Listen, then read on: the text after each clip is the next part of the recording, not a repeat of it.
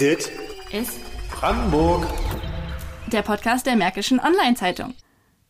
Herzlich willkommen bei Dit ist Brandenburg. Mein Name ist Jackie Westermann. Es ist jetzt rund ungefähr ein Monat her, dass gefühlt ganz Deutschland auf den Osten Deutschlands blickte. Denn der Grenzfluss Oder war in aller Munde. Die meisten von euch haben das wahrscheinlich mitbekommen. Äh, wir hatten einige Tage, an denen sehr viele tote Fische, um genauer zu sein, Tonnen an toten Fischen, in der Oder sch- geschwommen sind. Und genau um dieses damals noch mysteriöse Fischsterben, mittlerweile weiß man schon etwas mehr, soll es heute gehen. Mit mir dabei ist auch Kati. Hallo auch von mir. Die toten Fische haben unsere Redaktion im Grenzgebiet wirklich auf Trab gehalten und immer noch berichten wir über die Ursachenforschung sowie die Auswirkungen dieser Oder-Katastrophe. Genau. Man kann eigentlich mittlerweile schon sagen, dass es sich um eine Umweltkatastrophe historischen Ausmaßes handelt. Und deren Folgen sind uns noch gar nicht alle bewusst, würde ich sagen. Und sie dürften uns auch eigentlich noch eine ganze Weile begleiten. Wir wollen heute ein paar verschiedene Aspekte dieses ganz großen, komplexen Themas beleuchten. Theoretisch könnten wir, glaube ich, stundenlang erzählen. Deswegen haben wir uns ein paar spannende Perspektiven sozusagen rausgepickt. Zum Beispiel werden wir darüber sprechen, wie trifft das Fischsterben die lokalen Fischer hier vor Ort? Und was sagt ein Algenforscher zur Vergiftung des Flusses? Und was passiert jetzt eigentlich mit den deutsch-polnischen Beziehungen nach den, sagen wir mal, etwas schwierigen kommunikativen Auseinandersetzungen der letzten Wochen? Bevor wir aber jetzt den Fischer Henry Schneider oder den Forscher hören, werfen wir doch mal kurz einen chronologischen Blick auf die Ereignisse in Frankfurt-Oder, weil es ist ja einiges passiert. Ähm, die ersten toten Fische wurden in Frankfurt-Oder am 9. August gesichtet. Und schon zwei Tage vorher zeigte eine Messstation am Winterhafen an der Oder auffällige Umweltwerte beim, jetzt liebe Chemiker aufgepasst, Sauerstoffgehalt, beim Chlorophyll, dem pH-Wert, der elektrischen Leitfähigkeit und der Trübung des Wassers. Genau. Und dann, als Angler die ersten toten Fische gemeldet hatten, machte sich das Umweltamt vor Ort ein Bild. Und damals war noch total unklar, was eigentlich passiert war. Erst als dann massenweise tote Fischkadaver angespült wurden, ist, glaube ich, allen bewusst geworden, hier stimmt irgendwas nicht. Und die Menschen vor Ort waren auch, sage ich mal, nicht nur in Frankfurt-Oder, ne, Land auf, Land ab, entlang der Oder, fassungslos und natürlich auch unsicher. Wie sollte man sich jetzt verhalten? Und in Frankfurt-Oder war es wirklich so, dass das Telefon im Rathaus nicht stillgestanden hat. Und um 11.57 Uhr am 10. August gab es dann auch den ersten Warnhinweis, dass man sich von, bitte von der Oder fernhalten sollte. Und man muss sich halt noch vorstellen, zu diesem Zeitpunkt waren die Zuständigkeiten noch total unklar. Und auch die Zusammenarbeit mit Polen hat sich als schwierig gestaltet. Also zum Beispiel Nachfragen auf der Subica-Seite brachten gar keine neuen Erkenntnisse. Und das, obwohl Polen ja schon Ende Juli tote Fische in der Oder gesichtet hatte oder Fischer auch ähm, tote Fische meldeten. Ähm, und die Stadtverwaltung Frankfurt-Oder hat dann entschieden, dass sie selber die toten Fische einsammeln lassen will. Und an zwei Tagen ähm, haben dann die Einsatzkräfte zwei Tonnen toter Fische eingesammelt. Genau, nach einigen Tagen ist das dann sogar noch auf vier Tonnen insgesamt angewachsen. Die wurden zwischendurch auch zwischengelagert. Aber im Endeffekt wurde dann alles in die Verbrennungsanlage des PCK in Schwedt ähm, gebracht und dort verbrannt. Am 13. August wurde dann auch noch eine deutsch-polnische Taskforce gegründet, die jetzt seitdem nach den Ursachen gemeinsam forschen soll. Warum das gemeinsam ein bisschen schwierig ist, hören wir später auch nochmal. Und äh, das Leibniz-Institut für Gewässerökologie und Bündfischerei, wir kürzen es jetzt hier als IGB ab, teilt dann am 17. August mit, dass das Gift, ich hoffe, ich spreche es jetzt richtig aus, der Algenart Prymnesium parvum den Tod der Fische herbeigeführt haben könnte. Es gab ja davor ganz viele Theorien. Quecksilber, dann war die Rede von einer Giftwelle, die ähm, durch Industrieeinlassungen durch die Oder, Oder gespült ist. Aber genau, zu, zu, der Alge, die jetzt der aktuelle Verdacht ist, hören wir später mehr im Gespräch mit dem Algenexperten. Aber zu dem Zeitpunkt, also 17. August, ist noch unklar, eben wie ich gerade gesagt habe, woher die Verunreinigungen stammen. Ähm, und deswegen forderten das IGB als auch einige PolitikerInnen Mitte August, dass der Ausbau an der Oder, der ja momentan auf polnischer Seite geschieht, aber nicht auf deutscher, gestoppt wird. Eben solange nicht klar ist, ob vielleicht sogar die Bauarbeiten damit etwas zu tun haben könnten wie Kathi gerade schon gesagt hat, also noch ist ja immer nicht abschließend geklärt, was wirklich das Fischsterben verursacht hat. Also alles schießt sich im Moment auf die Alge ein, aber warum die Alge diese Toxine produziert hat und so weiter. Wie gesagt, dazu dann im Gespräch mit dem Algenexperten, den lassen wir dann lieber zu Wort kommen, bevor wir uns hier versuchen, was das alles für die Menschen, die an der Oder und von der Oder leben, bedeutet. Das wollten wir auch in Erfahrung bringen. Dafür bin ich nach Briesgrow-Finkenherd gefahren, ein kleines Städtchen zwischen Frankfurt-Oder und Eisenhüttenstadt. Dort fischt die Familie Schneider seit Jahrhunderten in der Oder und verkauft frischen als auch verarbeiteten Fisch. Also wir sitzen hier in Briesco-Finkenherd. Mir gegenüber sitzt Henry Schneider. Er ist Fischer, lokaler Fischer. Und wir dachten, wir fragen mal nach bei ihm, wie er die letzten Wochen erfahren hat und wie er sie gerade noch erfährt und wie er in die Zukunft blickt. Hallo. Hallo. Wann war Ihnen klar, hier passiert irgendwas, was ich so noch nicht erlebt habe? Ja, das war Dienstag, den 9. August äh, gegen halb acht früh hatten wir einen Anruf bekommen von einem Angler, dass hier eine Oder äh, tote Fische zu sehen sind, vermehrt. Und wir sollten uns das mal angucken. Das war so der Start in diese Situation an diesem Tage. Wahrscheinlich waren dann irgendwann auch sehr viele tote Fische zu sehen. Wie haben Sie reagiert? Was waren die Schritte, die Sie vorgenommen haben? Ja, als erstes sind wir mit Vater äh, runter zur Oder gefahren. Das ist von uns aus ungefähr 800 Meter. Mit dem Auto ran, sich ein Lagebild zu machen, war äh, für uns natürlich sehr erschreckend, dieses Bild. Dann kam die Wasserschutzpolizei mit dazu, mit drei Leuten. Äh, da haben wir weiteres abgesprochen, wer welche Verfahren jetzt in Angriff nimmt, wer welche Behörden informiert, um so schnell wie möglich ja, die Behörden zu informieren, die dafür zuständig sind. Das heißt eigentlich, Ihr gesamter Fang kommt aus der Oder? Also wir sind äh, hier im Briskow-Finkenherd ansässig, das ist richtig. Und ähm, unser Frischfisch, den Süßwasserfisch, kommen, bekommen wir zu 80 Prozent bei uns aus der Oder. Äh, da sind die Hauptfischarten zu nennen, Wels, Zander, Hecht, Schlei und natürlich die ganzen Weißfischarten, große Bleie, große Plötzen, die wir verarbeiten in unseren Fischschuppen. Und das ist natürlich äh, unsere, die wir hier vor Ort eben hauptsächlich aus der Oder äh, ja, fangen.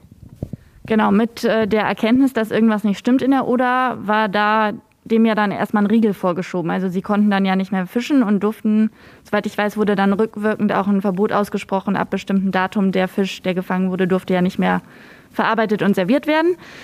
Wie trifft Sie das im Alltag? Wie kompensieren Sie diesen Verlust? Also wir hatten ja äh, zu, noch Glück gehabt. Wir haben drei Wochen schon vorher aufgehört zu fischen. Aufgrund des Niedrigwassers, es arbeitet sich nicht. Wir lassen bei so einer Hitze und bei wenig Wasser auch den Fisch in Ruhe. Und damit waren wir jetzt von diesem Fisch äh, rückwirkenden Verkauf nicht betroffen. Und äh, das war erstmal gut in dieser Sache für uns. Äh, jetzt ist es so, dass wir einfach äh, in die Zukunft blicken müssen. Wie geht's weiter? Also wir würden jetzt äh, wieder anfangen zu fischen, weil die Frischfischsaison fängt jetzt an. Wir haben jetzt September. Äh, die Nachfrage ist da von den Leuten und äh, auf der Oder können wir natürlich nicht fischen. Das ist für uns quasi jetzt ein Totalausfall. Wo fischen Sie dann? Wir haben noch mehrere Gewässer, die mit dem Oderverbund nicht zusammenhängen, also da, wo das Wasser äh, nicht aus der Oder gespeist wird. Und da legen wir dann jetzt vermehrt äh, unser Augenmerk drauf äh, um dort zu fischen, beziehungsweise bekommen wir auch gute Resonanz von unseren Berufskollegen in Brandenburg, Mecklenburg-Vorpommern und Sachsen, die uns äh, mit Süßwasser, Süßwasserfisch unterstützen äh, würden, wenn wir es brauchen. Wenn man jetzt ein bisschen in die Zukunft guckt, es ist ja noch total ungewiss, wann man wieder in der Oder fischen kann. Genau, da warten wir jetzt ab mit äh, unseren Berufskollegen an der äh, Oder, wie die Labore, wie die Wissenschaftler vorankommen, welche Prognosen die stellen, welcher Zeitablauf wir brauchen werden. Und wenn die dann zu einem Ergebnis gekommen sind, dann wird es natürlich über die äh, Veterinärämter äh, dann eventuell auch eine Freigabe geben. Aber wir lassen da die Wissenschaftler erstmal in Ruhe arbeiten, damit wirklich auch alles aufgearbeitet wird, damit äh, wir auch wieder dann äh, vernünftige Lebensmittel, das ist ja der Fisch, wieder anbieten zu können. Das heißt, Sie würden jetzt auch noch gar keine Prognose wagen, wann Sie wieder in der Oder fischen können? Nein, das kann ich nicht. Ich würde mich freuen, äh, natürlich so schnell wie möglich. Wir haben ja schon die ersten äh, Darstellungen, dass ungefähr 50 Prozent Fischbesatz überlebt haben in der Oder. Dass man natürlich drei bis vier Jahre braucht, bis dann auch wieder der Fischbestand in der Menge da ist, ist auch klar. Also es wird verhalten gefischt, aber trotzdem leben wir davon. Und wenn wir dürfen, werden wir natürlich wieder vorsichtig anfangen, äh, auch den Fisch zu fangen und dann natürlich auch zu verkaufen. Sie sind ja vor ein paar Tagen unterwegs gewesen auf dem Wasser mit äh, Wissenschaftlern vom Institut für Binnenfischerei in Potsdam. Was genau wurde da entnommen? Was haben Sie gesehen? Wie haben Sie den Fluss wahrgenommen? Ja, wir waren jetzt das zweite Mal draußen. Da war natürlich die Freude riesengroß, dass wir Fische gefangen haben. Die Wissenschaftler, wir unterstützen da mit Manpower und mit unserer Arbeitskähne. Es wurden vier Buhnen äh, befischt mit äh, verschiedenen Netzgrößen, Stellnetze mit verschiedenen Maschengrößen, dass man sieht, welche Fischarten sich dort äh, befinden. Dann wurde auch ein Teil elektrisch befischt und wir haben in diesen vier Buhnen äh, über 1200 Fische gefangen. Die wurden dann von den Wissenschaftlern äh, vermessen, katalogisiert und es ist dabei herausgekommen, dass wir so gut wie alle Fischarten Leben vorgefunden haben, die in unserem Oderabschnitt sind. Und das ist natürlich für uns Fischer erstmal eine äh, super Freude, das äh, zu sehen. Wie geht es jetzt für Sie weiter? Ja, wir als äh, Fischer sind natürlich immer optimistisch, äh, unsere Berufskollegen und wir natürlich auch. Wir haben schon so manche Krise gemeistert, ähm, auch wenn man davor steht und sagt, oh Gott, jetzt ist alles vorbei. Irgendwie schafft man es. Und ähm, wir gehen davon aus, dass äh, wir weiter arbeiten können, langsam, aber bestätigt. Und ja, wir gehen davon aus, dass in zwei, drei Jahren alles wieder beim Alten ist. Und äh, ja, dass, wenn sowas nicht nochmal vorkommt, dann denken wir, das ist das Größte überstanden. Also wie jetzt Henry Schneider gesagt hat, die WissenschaftlerInnen arbeiten auf Hochtouren, um die Ursachen für das Fischsterben aufzuklären. Und einer von ihnen, wir haben es ja jetzt schon sehr oft angekündigt, ist Dr. Jan Köhler vom Leibniz-Institut für Gewässerökologie und Binnenfischerei, also das IGB. Und Dr. Köhler ist auf Algen spezialisiert. Und Jackie, du hast dich mit ihm unterhalten und ich würde sagen, jetzt hören wir da mal rein. Ja, hallo, ich bin Jan Köhler vom Leibniz-Institut für Gewässerökologie und Binnenfischerei hier in Berlin am Müggelsee. Arbeite hauptsächlich an Algen und Wasserpflanzen in Berliner Gewässern und im Umland. Das heißt, Algen ist ja schon ein gutes Stichwort. Ähm, im Moment schwebt ja, sage ich mal, die Diagnose, dass es eine Alge war, die für das Fischsterben in der letzten Wochen verantwortlich war. Vielleicht können Sie uns einmal kurz mitnehmen, wie äh, die Ursachenforschung bei Ihnen abgelaufen ist. Ähm, haben Sie Gewässerproben genommen? Haben Sie Fischproben entnommen? Wie sind Sie im Endeffekt auf der Alge gelandet und wie hat die Alge ausgelöst, was passiert ist? Ja, also eigentlich war das gar nicht direkt unsere Idee, sondern ein Kollege vom Landesumweltamt, Jörg Schönfelder, hat mich angerufen, ein paar Tage nachdem das Fischsterben begann und fragte mich, ob das vielleicht eine giftige Alge sein könnte. Und dann hat er eine Probe besorgt von der Oder. Und wir haben uns die unter dem Mikroskop angeschaut und die sah dann sehr, sehr nach einer giftigen Alge aus, also exakt das, was wir eigentlich vermutet hatten. Und dann haben wir diese Algen in ein Labor geschickt, was Giftstoffe, diese Toxine der Algen bestimmen kann. Und die hatten tatsächlich dann auch große Konzentrationen der Giftstoffe gefunden und die können halt auch nur von dieser einen Alge produziert werden. Keine andere Art macht das. Und vielleicht können Sie noch erklären, wie es dazu kommt, dass die Alge diese Toxine produziert. Ja, die Alge gab es vielleicht im Fluss, die ist aber nie aufgefallen und die war also, wenn überhaupt, dann nur in ganz selten, in wenigen Zellen sozusagen da und äh, hatte jetzt aber aus Gründen, die wir nicht, noch nicht 100 Prozent verstehen, auf einmal eine riesige Massenentwicklung gebildet. Also das Wasser war ja wirklich gelb-braun von der. Die hatte also über 100 Millionen äh, Algenzellen waren dann in einem Liter. Nur dadurch ist die dann aufgefallen. Die ist sicherlich sonst auch immer da, überall, wenn man lange genug sucht, aber sie äh, fällt halt nicht auf, wenn es bloß ein paar äh, Zellen pro Liter sind oder so. Was hat das in den Fischen und den anderen Tieren, die ähm, gestorben sind, ausgelöst? Ja, diese Alge, die produziert ein Toxin, also einen Giftstoff, der Zellwände auflöst praktisch. Normalerweise tut die das damit, weil sie Bakterien oder sowas konsumieren möchte. Also die macht einerseits Photosynthese, wie das eine normale Pflanze auch tut, aber zusätzlich kann die halt auch noch gelöste organische Verbindung aus dem Wasser aufnehmen und die kann eben auch Bakterien und kleine Algen fressen, indem sie die umschließt und auflöst. Und dieses Toxin, das dient also offensichtlich dazu, diese Bakterien und so bewegungsunfähig zu machen und deren Wand aufzulösen. Und in dem Falle hat das halt dann noch die Zellwände der Kiemen der Fische und der, der, der Muscheln und so weiter aufgelöst. Das ist also sicherlich nicht der, die Absicht der Alge gewesen, die hat davon nichts, aber das war dann halt unangenehme Effekt. Hm, das heißt, man kann auf äh, einfachem, sage ich mal, Laiendeutsch sagen, dass die Tiere erstickt sind, wenn die Kiemen nicht mehr richtig funktioniert haben. Ja, das war ja das Paradoxe. Die Sauerstoffkonzentrationen, die waren extrem hoch, dadurch, dass die Alge ja Photosynthese betrieben hat und äh, Sauerstoff produziert hat. Und andererseits sind die Fische erstickt. Und das lag einfach daran, dass die Kiemen äh, aufgelöst wurden oder die oberste Zellschicht sozusagen und die dadurch eben den Sauerstoff nicht mehr aus dem Wasser nehmen konnten. Wie ist denn die aktuelle Lage bei Ihnen jetzt äh, im Institut? Forschen Sie weiter, wie es überhaupt dazu gekommen ist, dass die Alge so in dieser hohen Konzentration da war? Ja, da arbeiten jetzt natürlich sehr viele Leute dran. Aber wir werden da auch weitermachen. Das Problem ist hauptsächlich, Ursachenforschung können wir nicht alleine betreiben. Dazu brauchen wir sehr viele Informationen aus Polen, die wir bis jetzt nicht bekommen haben. Letztlich ist die Alge ja im polnischen Teil der Oder gewachsen und wir kennen eben die Bedingungen dort nicht, unter denen die gewachsen ist. Deshalb verstehen wir auch noch nicht so richtig gut, wie es zu dieser Katastrophe kommen konnte. Und wir wissen eben auch noch nicht, unter welchen Bedingungen sie sich wiederholen könnte. Dazu brauchen wir einfach äh, viel mehr Daten aus dem Oberlauf der Oder. Das Problem ist eigentlich, dass die, der Datenaustausch nicht so richtig gut funktioniert bis jetzt. Also es ist dann eher zufällig, wenn man mal erfährt, dass irgendein Kollege da was rausgefunden hat, aber das ist noch nicht wirklich organisiert. Hm.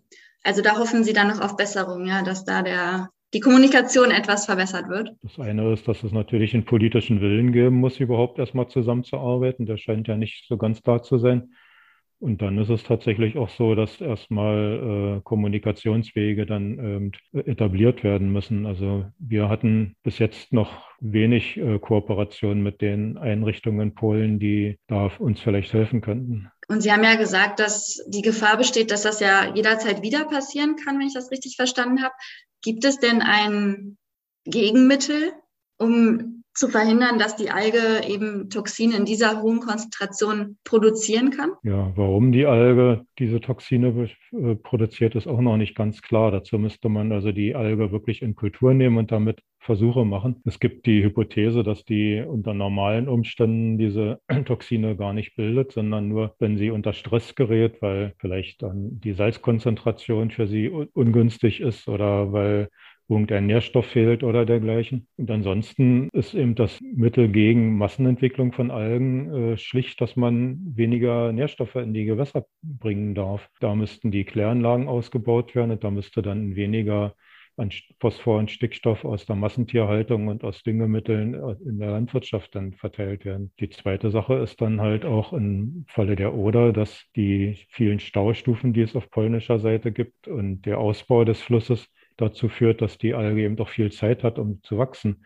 Wenn der Fluss normal frei fließen würde, dann würde es niemals zu diesen Massenentwicklungen kommen, weil die Alge dann gar nicht genügend Zeit hätte. Die wird ja immer Strom abtransportiert. Und äh, was wären die idealen Schritte? Also Sie haben gerade schon gesagt, äh, den Oder-Ausbau zu stoppen. Das haben Sie ja auch mit Ihren Kolleginnen und Kollegen veröffentlicht, diesen Aufruf. Und dass der Fluss sich erholen kann. Ähm, was, was ist noch nötig, damit der Fluss wieder so wird wie vor der Oder-Katastrophe, sage ich mal? Ja, das äh, werden wir erst im Laufe der Zeit äh, äh, lernen. Wir müssen jetzt erstmal Bestandsaufnahme machen, wie viele Fische sind überhaupt gestorben, von welcher Art, wie viele äh, Muscheln und Schnecken sind tot. Und dann wird man äh, beobachten müssen, inwieweit die Bestände sich dann aus Nebengewässern und dergleichen dann wieder neu aufbauen können. Es ist ja Gott sei Dank auch nicht so, dass alle Fische gestorben sind. Und vielleicht kann man, äh, wenn man das versteht, warum die die Toxine gebildet hat, auch äh, Bedingungen verhindern, äh, unter denen die diese Toxine so stark bildet. Ja? Also wenn es tatsächlich daran liegt, dass irgendwie große Mengen Salz in den Fluss gekommen sind, dann könnte man das natürlich stoppen. Ja? Es kann also noch eine ganze Weile dauern, bis wir wissen, warum die Alge so reagiert hat, wie sie reagiert hat und vor allem, ob das alles vielleicht jederzeit wieder passieren kann. Eine Sache ist ja auch schon bei Dr. Köhler durchgeklungen, und zwar, dass die Kooperation mit der polnischen Seite, sagen wir mal, ausbaufähig ist. Es war wirklich traurig zu sehen, wie sich deutsche und polnische Politiker in den letzten Wochen irgendwie in die Haare bekommen haben. Es gab Schuldzuweisungen und das war irgendwie dieser ganzen Situation überhaupt nicht angemessen, denn eigentlich haben ja oder sollten eigentlich beide Seiten ein Interesse daran haben, aufzuklären, was mit der Oder passiert ist. Ja, und vor allem nach 30 Jahren des vermeintlichen Zusammenwachsen war das, war ich auch echt schockiert davon zu sehen, wie schlecht das die Kommunikation funktioniert. Ähm, einer, der das ja auch begleitet hat, 30 Jahre Deutsch-Polen, war unser langjähriger Redakteur Dietrich Schröder. Den haben wir auch in Folge 60 von Dittes Brandenburg einmal begleitet in Subice. Ähm, er hat, wie gesagt, 30 Jahre über die deutsch-polnische Nachbarschaft für die Mods berichtet und hat vor einigen Tagen seinen wohlverdienten Ruhestand begonnen. Aber für uns hat er natürlich noch mal eine kleine Ausnahme gemacht. Ich habe ihn abgefangen und gefragt, ob er vielleicht für die Podcast-Folge noch mal ein bisschen zusammenfassen kann, wie er aus deutsch-polnischer Redakteurssicht die letzten Wochen erlebt hat. Und uns kann er natürlich keinen Wunsch abschlagen. Deswegen habe ich mich mit ihm in einem Park in Frankfurt getroffen und über die Folgen der Oder-Katastrophe auf die deutsch-polnischen Beziehungen unterhalten. Ausgerechnet zum 25. Jubiläum des Oder-Hochwassers von 1997 kam die nächste Katastrophe. Und es hat auch bei mir viele Erinnerungen geweckt, wie es damals war und wie es heute lief. Vor allen Dingen dachte ich aber, dass wir zwischendurch schon mal weiter gewesen sind in der deutsch-polnischen Zusammenarbeit. Wie hast du denn, sag ich mal, die Berichterstattung und auch wenn du mit Leuten auf der anderen Seite gesprochen hast, die letzten Wochen, kann man ja mittlerweile schon sagen, erlebt? Naja, ich sag mal, das Problem am Anfang war ja, dass man in Polen schon eine ökologische Katastrophe hatte, Fischsterben, dass man aber die deutsche Seite nicht darüber informiert hat, überhaupt nicht in den Kopf gekommen ist, da mal in Frankfurt oder anzurufen, am deutschen Ufer des Flusses. Und äh, naja, und dann ging es dann los, als das Kind schon im Brunnen gefallen war. Dann hat sozusagen die polnische Regierung erstmal am Anfang wieder das durch Überaktivismus zu kompensieren versucht. Der polnische Regierungschef Morawiecki hat ja äh, am Anfang gesagt, da muss jemand eine riesige Menge an Giften eingeleitet haben. Wir werden ermitteln, wer das ist und die Menschen bestrafen. Und es wurde sogar noch eine Million Slotti, also umgerechnet 200.000 Euro, Belohnung ausgesetzt. Inzwischen ist es aber so weit, dass der polnische Staatspräsident Duda gesagt hat, nein, die Menschen haben keine Schuld, äh, die Goldalge ist dran schuld. Also äh, das innerhalb von zwei oder drei Wochen. Also es hat schon mehrere Pirouetten sozusagen die ganze Sache gedreht. Dann kam ja die deutsche Umweltministerin und hat einmal forsch gefordert, der Oderausbau muss gestoppt werden. Dann hat sie auf dem deutsch-polnischen Umweltgipfel festgestellt, dass es gar nicht so einfach ist dass man das zwar fordern kann, aber dass man da ja eigentlich auch mit der, deutschen, äh, mit der polnischen Seite reden müsste. Und momentan ist es totales Wirrwarr. Aber ich hoffe trotzdem, dass die ganze Sache aufgeklärt wird. Es wurde ja eine Taskforce eingerichtet. Die soll ja Ende September einen Bericht vorlesen. Ähm, du hast ja auch polnische Berichterstattung ausgewertet. Ähm, wurde da auch kritisiert, dass kaum eigentlich Informationen zur Verfügung stehen oder wie lief das? Oder haben die einfach gesagt, ja, einfach nur berichtet, was passiert ist oder auch mal ein bisschen kritisch hinterfragt? Naja, in, in, auf polnischer Seite gab es ja sozusagen an diesen unteren Gegenden an der Oder, also zum Beispiel auch Sobice oder Stettin, anfangs auch gar keine Informationen darüber, was in der Breslauer Gegend los war. Also man kann sagen, die polnischen Behörden weiter unten an der Oder, die wurden auch nicht informiert. Dann war natürlich großes Erschrecken, als diese Welle der toten Fische immer weiter sich nach Norden fortbewegt hat. Und dann hat aber die polnische Seite, oder ich möchte jetzt nicht sagen die polnische Seite, weil es gibt ja auch, wir müssen ja auch mal lernen, dass es nicht die Polen und die Deutschen gibt, sondern es gibt Deutsche und Polen, die wollen zusammenarbeiten und andere, die wollen was voneinander verheimlichen.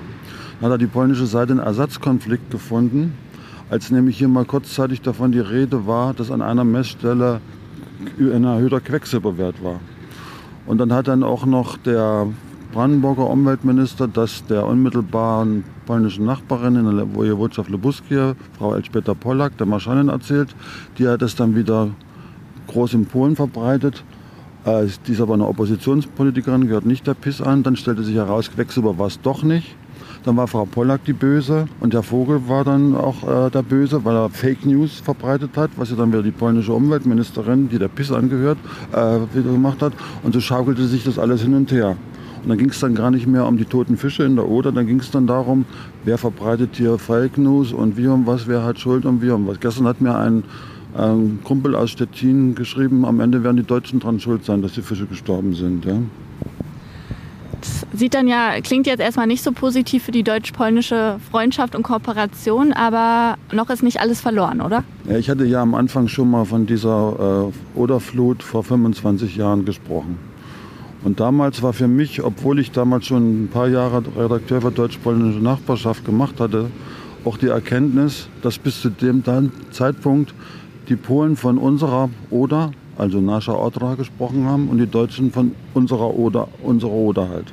Und die Erkenntnis war damals, eigentlich ist es doch ein gemeinsamer Fluss.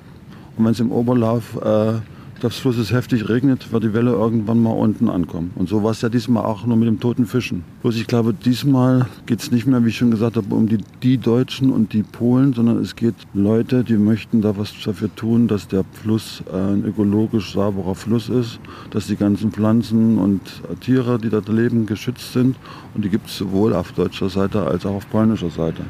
Es gibt aber eben auch in Polen eine Lobby, die den Fluss ausbauen möchte als Schifffahrtsweg.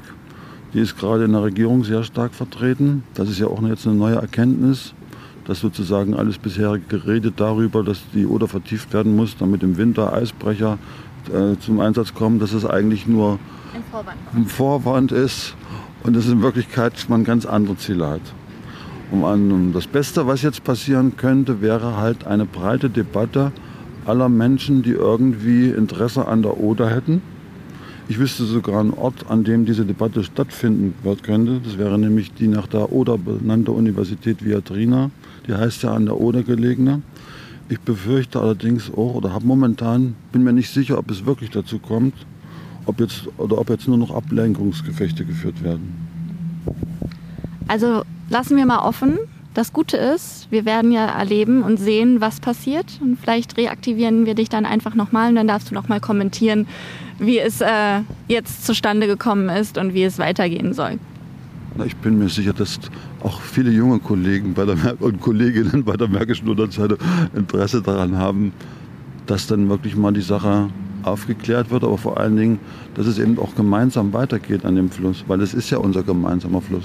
Wir werden das Thema für euch natürlich weiter verfolgen, sowohl von der MOTS als auch von der LR. Ähm, und auch wie es mit dem Dauerstreitthema oder Ausbau nun weitergeht. Dazu haben wir übrigens auch schon eine Folge gemacht. Äh, und da würde ich euch insofern empfehlen, um diese bürokratischen Dauerstreitigkeiten ein bisschen zu verstehen und vor allen Dingen auch, welche Gefahren eigentlich in diesem einseitigen Ausbau der Oder stecken, abgesehen vom vielleicht einem möglichen Schaden für die Ökosysteme. Genau, wir verlinken euch das, also sowohl diese Folge als auch unsere Lesetipps rund um das Fischsterben an der Oder in den Show Notes. Genau, und das war's für heute. Wie immer, wenn ihr Fragen, Kommentare, Anregungen und sonstiges habt, schreibt uns gerne eine E-Mail an podcast.mods.de oder schaut auch mal auf Twitter vorbei unter modspodcast. Bis dann! Dit ist Brandenburg. Der Podcast der Märkischen Online-Zeitung.